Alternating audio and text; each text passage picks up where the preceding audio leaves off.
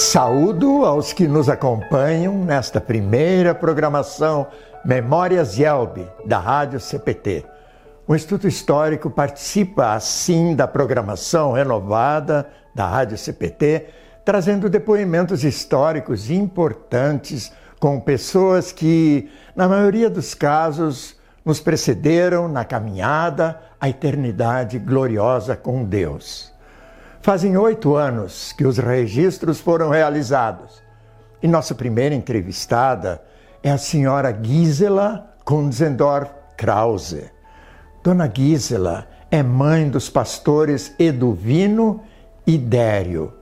Ela conheceu pessoalmente os dois primeiros missionários de tempo integral, chamados Winkler e Schmidt, no estado do Espírito Santo.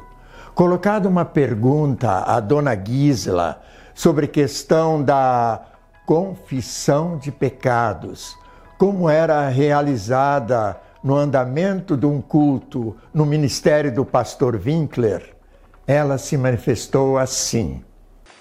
Olha, eu me lembro que eu era pequena ainda, eu tinha acho quatro anos só, mas eu sei que minha mãe ajoelhava no chão, quer dizer, tirava os, os bancos maiores, né?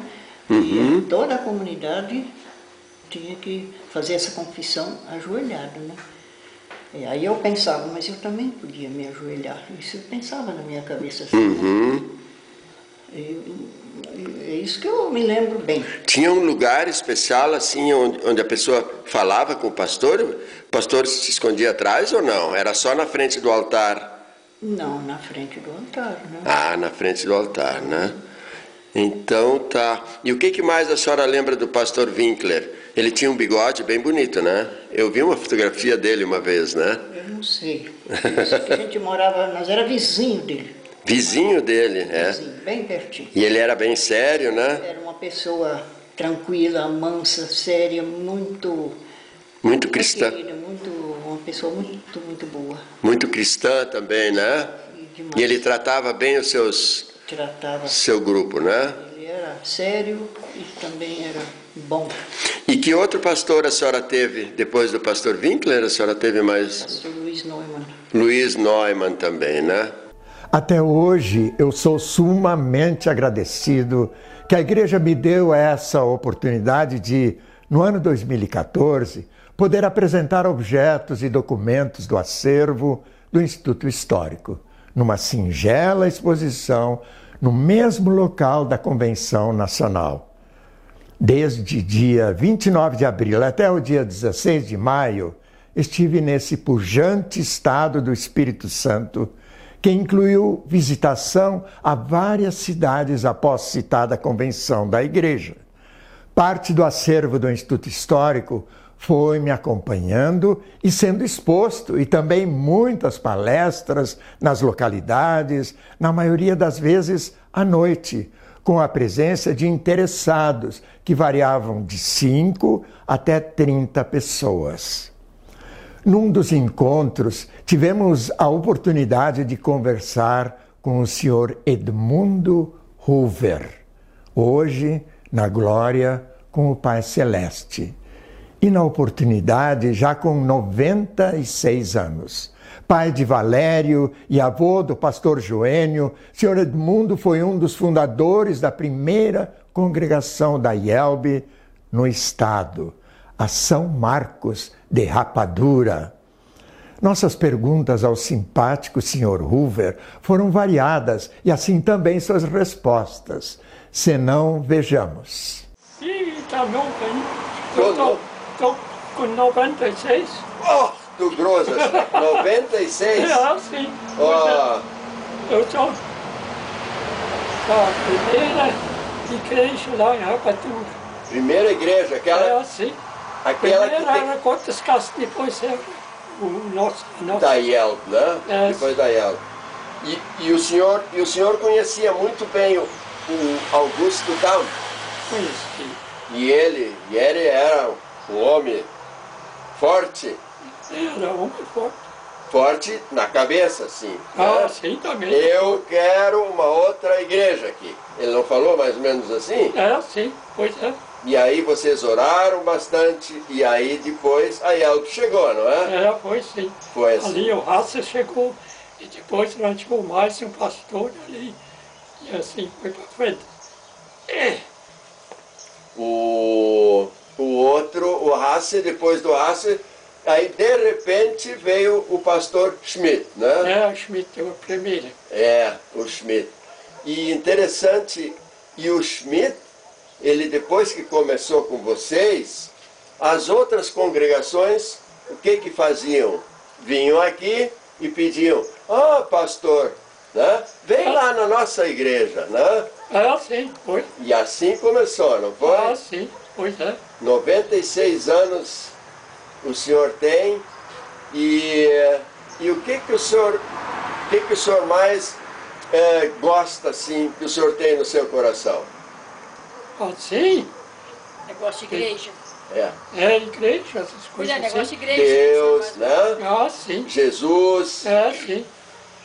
Eu era um dos primeiros lá em Rapadura e até hoje ainda estou em Rapadura e estou aqui também. isso, que coisa boa, né? É assim. E o senhor trabalhou com, com madeira há muito tempo, né? Lá com café e milho, Ah. feijão e essas coisas. Ah ja, Café, Holz nur danach, hä? é sim. Hat er nicht mit Holz gearbeitet? Nein. Nein? Não, eu, fazia roda grande assim de volanteiro. Mas lá uma vezinha ou outra, assim, pra ele, uma vez ele fez uma vez com o vizinho. Ah, tá. É, Fazia muita farinha também. Que coisa boa.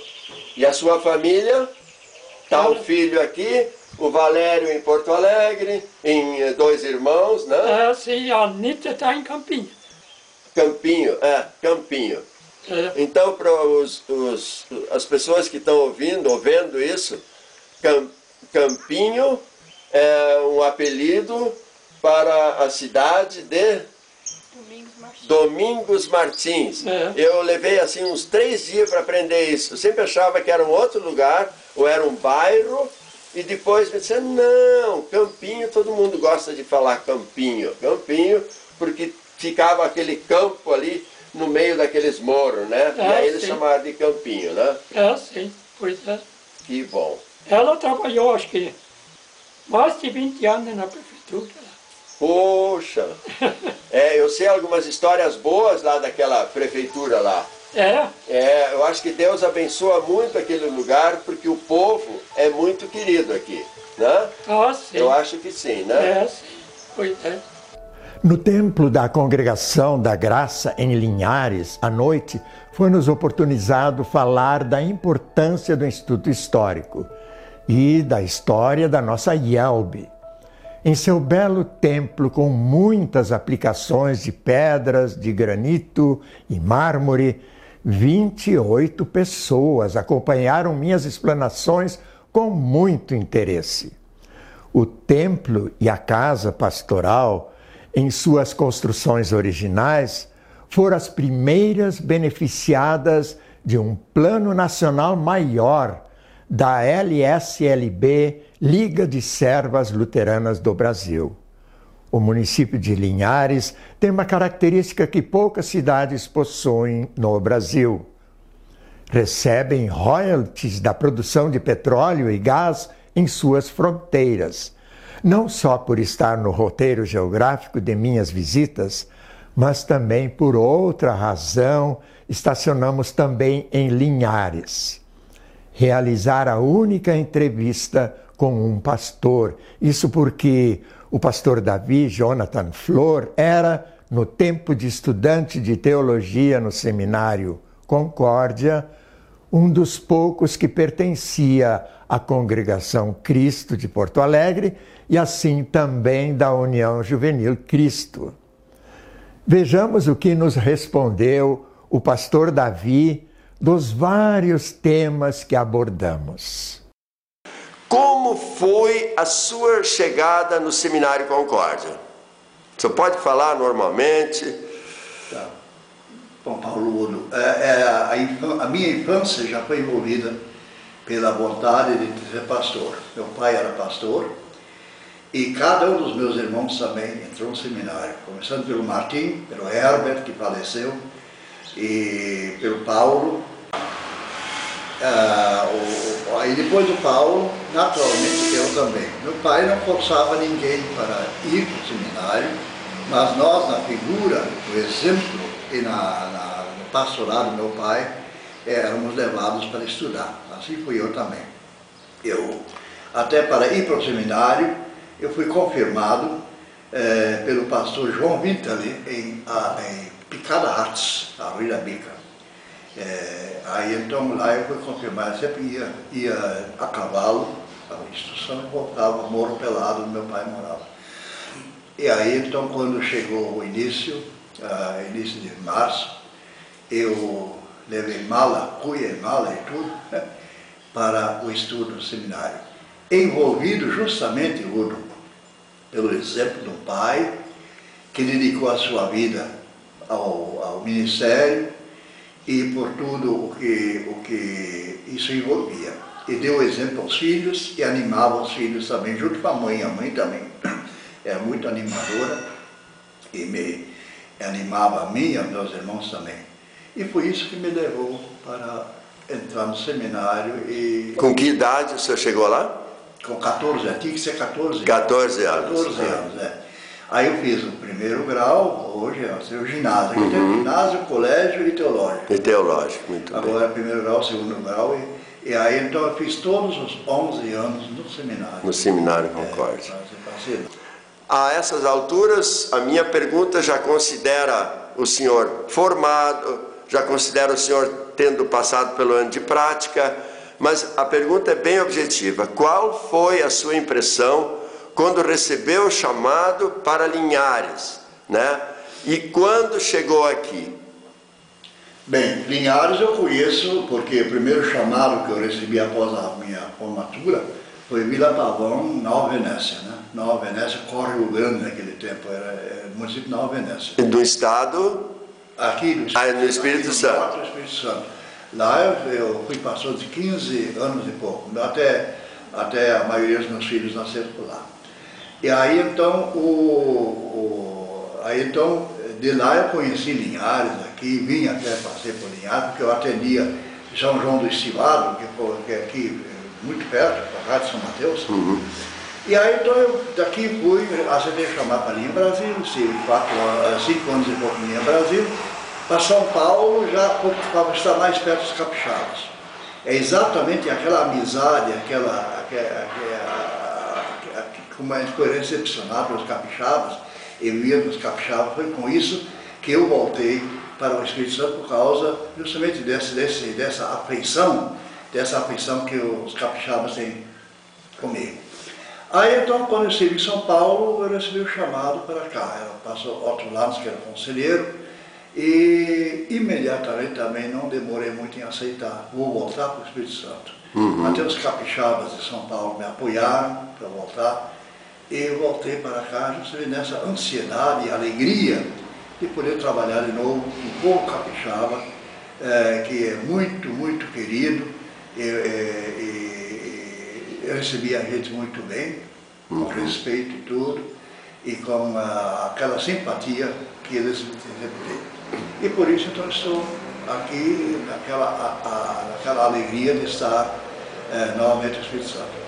E, e que eu, ano foi isso? Ah, eu, ah, sim, eu, fui, eu cheguei aqui no dia 13 de junho de 1984 e fui instalado no dia seguinte. Já.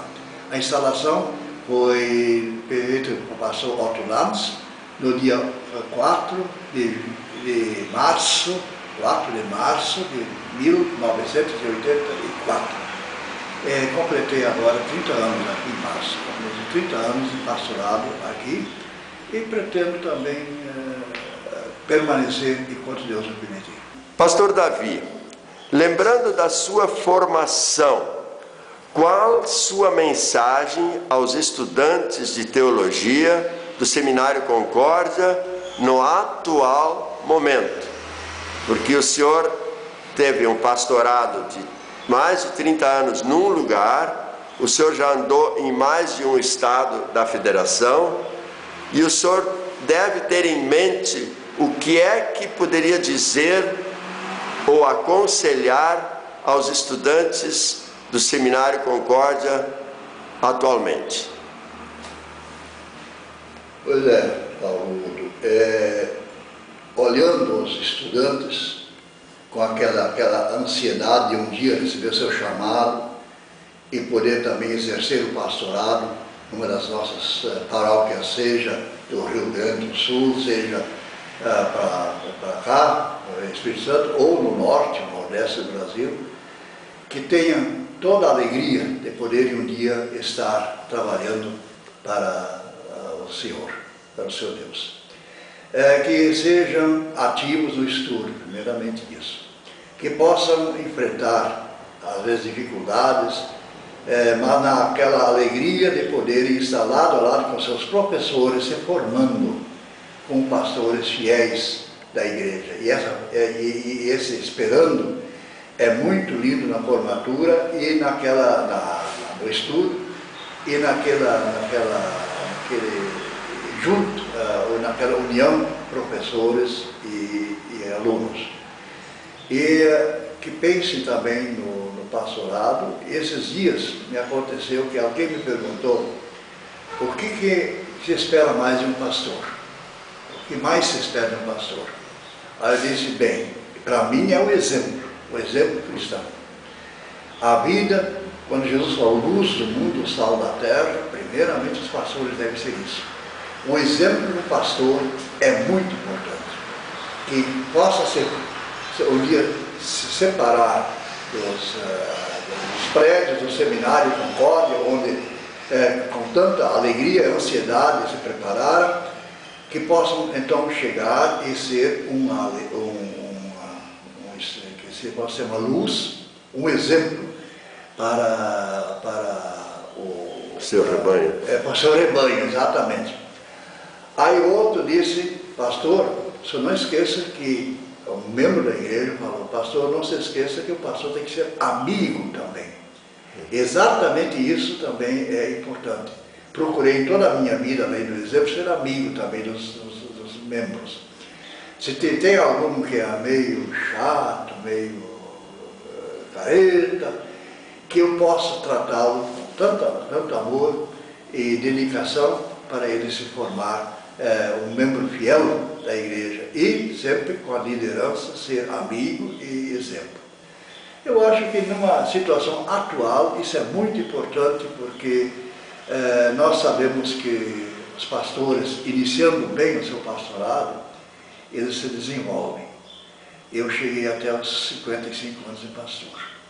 Eu, então, exatamente por isso, eu uh, insisto em que a fidelidade de um pastor é muito importante. E um dia eu posso estar tranquilo quando eu sou chamado a, como Jesus é, prometeu, sentar-se à direita dele no trono do Pai. Pastor Davi, quantas fotografias calcula que tenha seu acervo, a sua coleção?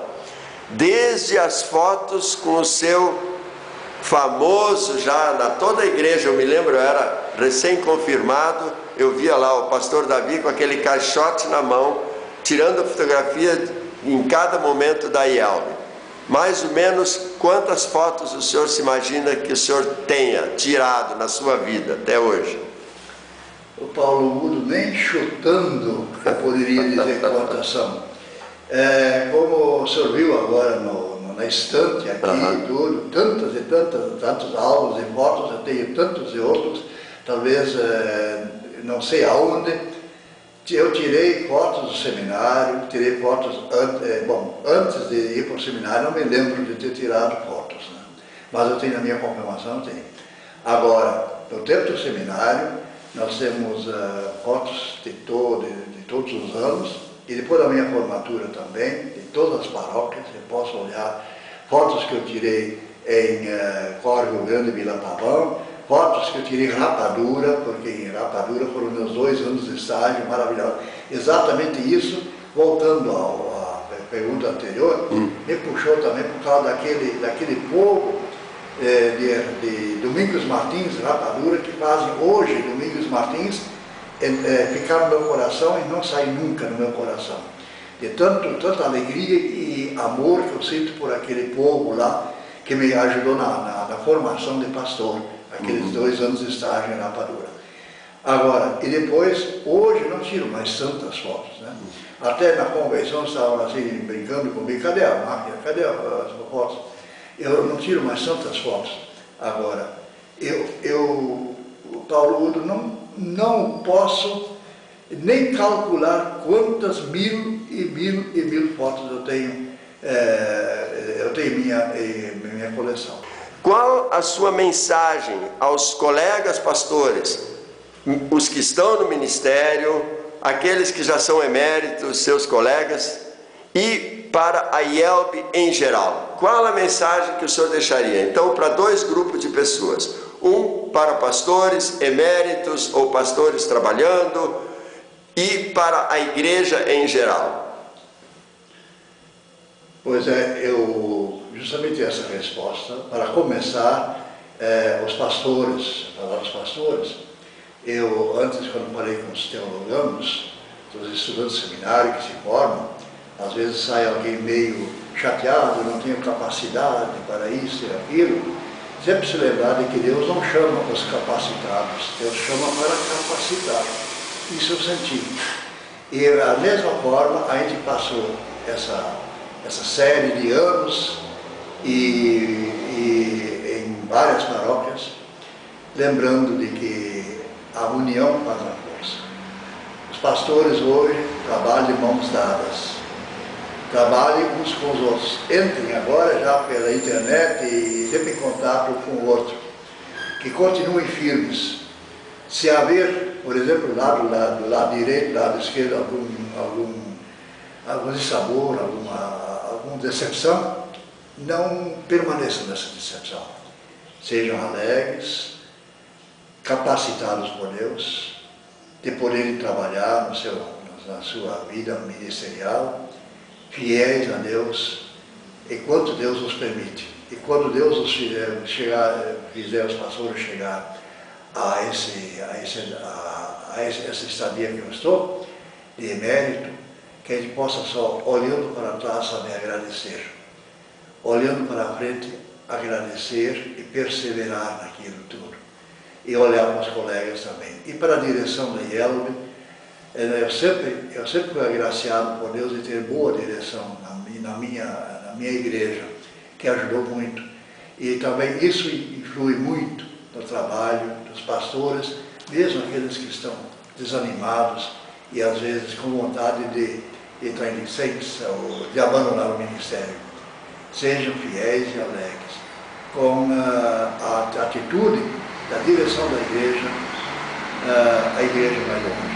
E a direção da igreja tem muita e muita uh, oportunidade para isso, como também deve se sentir sempre mais uh, fortes em serem direção da igreja, eleitos pelos, pela convenção e que possam assim terem aquela alegria. E naturalmente, já que está tá para encerrar, agradecer ao Udo, uh, Paulo Udo estar aqui e me admirar por esse Instituto Histórico da Igreja, que também que eu não conhecia tão a fundo e que eu estou conhecendo aqui com a tua presença. Que possa ser também, cada vez mais, a igreja mais organizada e mais responsável, tanto da direção como dos pastores em geral. E todos nós somos um corpo, corpo de Jesus. E nesse corpo de Jesus, queremos encerrar um dia a nossa atividade terrena para estar com Cristo, lá na vida eterna. Nas programações da Rádio CPT, tenho como certo da importância desse novo programa Memórias Yelbe, razão pela qual daremos continuidade quinta-feira da próxima semana, dia 24 você ficará sabendo mais detalhes e entrevistas da viagem ao estado capixaba. Novos enfoques, novos personagens passarão a brilhantar as narrativas da viagem ao estado do Espírito Santo. Conheça mais do Brasil, conheça mais da IELB, Igreja Evangélica Luterana do Brasil. Firmados em Cristo, Cristo para todos. Para saber mais, entre em nosso site radiocpt.com.br e acompanhe nossa programação. Siga e curta nossos canais no youtube.com/radiocpt, facebook.com/radiodaielb e o nosso podcast no SoundCloud e Spotify. E compartilhe a mensagem de Cristo para todos.